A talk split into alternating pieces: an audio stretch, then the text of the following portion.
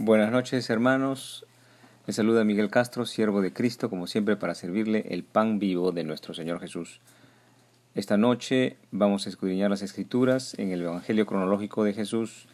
Nos toca el pan que ha descendido son sus palabras, que son espíritu y vida. Vamos a traer al tiempo presente la escritura a la aplicación en los tiempos de hoy, reflexionando en el Espíritu Santo. Oremos todos juntos. Padre Celestial, te damos gracias, Señor, por cada oportunidad, por cada día de aliento, Señor, por cada día de salud, por cada día de gozo de tu Espíritu Santo, por cada día que tenemos oportunidad de someternos a alguna prueba para poner en práctica tus escrituras, tus enseñanzas, Señor. Ayúdanos continuamente, Señor, en arrepentimiento, en introspección, en mea culpa, de manera que podamos arrepentirnos y levantarnos de nuevo de tus manos, caminando en el cumplimiento vivo, en el ejercicio vivo de la palabra de Dios, en voluntad propia y con amor, así como tú entraste en la cruz también. Te lo pedimos, Padre, en el nombre de Jesucristo, nuestro Señor. Amén. Ahora, leemos Juan 6 del 59 al 71. Les leo. Estas cosas dijo Jesús en la sinagoga, enseñando en Capernaum. Al oírlas, muchos de los discípulos dijeron, Dura esta esta palabra, ¿quién la puede oír? Sabiendo Jesús en sí mismo que sus discípulos murmuraban de esto, les dijo, ¿Esto os ofende? Pues que, ¿qué es si vieres al Hijo del Hombre subir a donde estaba primero? El Espíritu es el que da la vida, la carne para nada aprovecha. Las palabras que yo os he hablado son espíritu y vida.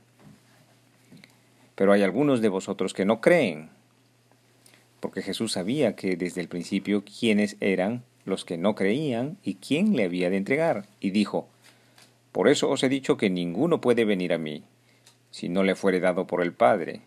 Desde entonces muchos de sus discípulos volvieron atrás y no andaban con él. Dijo entonces Jesús a los doce, ¿Queréis acaso iros también vosotros? Le respondió Simón Pedro y, y le dijo, ¿A quién iremos? Tú tienes palabras de vida eterna. Y nosotros hemos creído y conocemos que tú eres el Cristo, el Hijo de Dios viviente. Jesús les respondió, ¿No os he escogido yo a vosotros los doce, y uno de vosotros es diablo? Hablaba de Judas Iscariote, hijo de Simón, porque éste era el que le había, le iba a entregar, y era uno de los doce. Gloria a ti, Señor Jesús, por tus palabras. Notemos que muchos de sus discípulos no entienden lo que quiere decir el Maestro cuando les habla del pan y de la carne que tienen que comer. Entonces los discípulos dicen, dura esta, esta palabra, ¿quién la puede oír? Dicen muchos de los discípulos. ¿no? Aquí es donde, entendemos que la ignorancia de la palabra de Jesús, la ignorancia de esto que Jesús está advirtiendo sobre, sobre todos estos judíos, podría recibirse como una ofensa. Y para esto debemos entender el significado de la ofensa en sentido bíblico que nos enseña el Maestro. Así dijo, sabiendo que Jesús en sí mismo, que sus discípulos murmuraban de esto, les dijo, ¿esto os ofende? Pues qué si vieres al Hijo del Hombre subir a donde estaba primero, dice el Señor. Estas palabras de Jesús ocasionan una ofensa en las mentes y los corazones, pues estos corazones se entrampan por la falta de entendimiento de la palabra de Dios, de lo que Jesús está diciendo. Más aún, muchos de los judíos expresaban esta ofensa y parafraseaban, es decir, repetían con sus propias palabras la interpretación y el entendimiento equivocado que ellos recibían del mensaje del maestro. Decían, por ejemplo, algo completamente ilógico, como decir, los judíos contendían entre sí diciendo, ¿cómo puede éste darnos a comer su carne? Obviamente no estaban entendiendo y se ofendía su corazón. Pongamos esto en perspectiva brevemente. Si yo fuera un sabio matemático y le digo que uno más uno es diez, usted va a tener dos tipos de reacciones. Una, se ofende y dos, no se ofende. La primera, se ofende, reniega, se frustra porque usted cree saber que uno más uno es dos y enojado no quiere saber nada más de mí porque está conforme con lo que usted ya sabe y se retira de la sala del profesor. Y la reacción número dos es que no se ofende, es paciente, es humilde y perseverante y sabiendo que el que enseña es un sabio matemático, con humildad le preguntará al maestro, o al profesor, o a este sabio matemático, ¿cómo así que uno más uno es diez? Entonces el maestro le enseñará al discípulo, al verdadero discípulo que persevera en humildad, le enseñará cómo escribir números en base binaria y podrá entender que 1 más 1 es 10 y podrá disfrutar, pues por ejemplo, los beneficios del lenguaje de computadoras. En esta pequeña parábola Jesús es el sabio matemático, los discípulos que se van del aula renegando del profesor son los que no creen que Jesús es Dios, sino un hombre regular, y los once apóstoles, que son humildes, perseveran y esperan la revelación del significado de las palabras del Maestro, a estos Jesús, Dios, les revela el significado de las palabras que Jesús ha hablado. El Espíritu es el que da la vida. La carne para nada aprovecha las palabras que yo os he dado las que yo os he hablado son espíritu y vida, dice el Señor. Bendito sea el Señor por su palabra. Entonces hagamos una reflexión de estos, de este, un resumen de todas estas palabras. Uno, el Señor dice, yo soy el pan vivo que ha descendido del cielo, dice el Señor. Nótese que el Señor no se refiere a que su carne ha descendido del cielo, no es su carne la que ha descendido del cielo. Número dos, dice él, el pan que yo daré es mi carne. Nótese que el Evangelio es revelado a través de la carne de Jesús, pero toda carne es comandada por el Espíritu. Número 3 dice el Señor, la carne para nada aprovecha.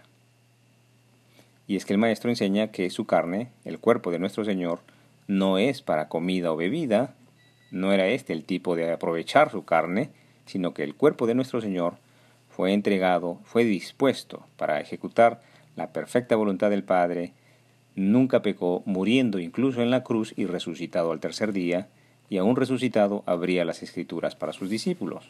Gloria a ti, Señor Jesús. Y número cuatro, si no coméis de mi carne, no tenéis vida en vosotros, dice el Maestro. Nótese que no se refiere a comer su cuerpo otra vez, sino a comer aquello que ha descendido del cielo. Y preguntémonos, ¿qué ha descendido del cielo? Punto número 5 dice, el que come mi carne y bebe mi sangre tiene vida eterna, y yo le resucitaré el día postrero. En esta oportunidad el Maestro está enseñando a comer lo que ha descendido del cielo. El pan vivo, nuestro Señor Jesús, que da vida eterna y también resucitará a los suyos. Y número 6 dice, el Espíritu es el que da la vida. El Maestro enseña que es el Espíritu el que hace que un hombre mantenga la vida terrenal o la vida carnal una vez que el hombre pierde el espíritu, muere terrenalmente, muere corporalmente, pero también enseña aquí el maestro que es el Espíritu Santo, el que resucitó al Señor, es el que da realmente la vida eterna o la vida después de la muerte. El número 7 es las palabras que yo os he hablado son espíritu y vida, define el maestro. El maestro Galileo nos enseña que lo que ha descendido del cielo es su palabra. Por eso dice, las palabras que yo os he hablado son espíritu y son vida. Palabra en inglés se dice word. Jesús es la encarnación de la palabra de Dios. Y en su palabra, bueno, también se le dice el verbo en español. Jesús es la encarnación del verbo de Dios. Y en su palabra encontraremos el Espíritu Santo y la vida eterna. Aleluya al Señor Jesús.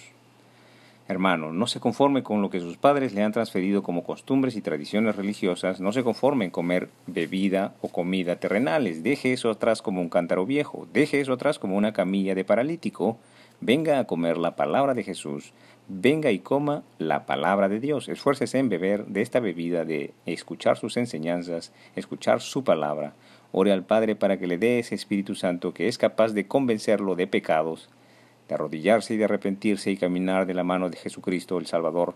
Con Él es posible amar a los enemigos, con Cristo es posible perdonar, con Él se hace heredero, nos hacemos herederos de la vida eterna. Aleluya. Gloria a ti, Señor Jesús. Muchas gracias por su tiempo. Hasta aquí el estudio bíblico del día de hoy. Continuaremos el día de mañana, si Dios así nos lo permite. El Señor os acompañe en vuestro angosto caminar el cumplimiento vivo de la palabra de Dios. En el nombre del Padre, del Hijo Jesucristo y del Espíritu Santo. Amén.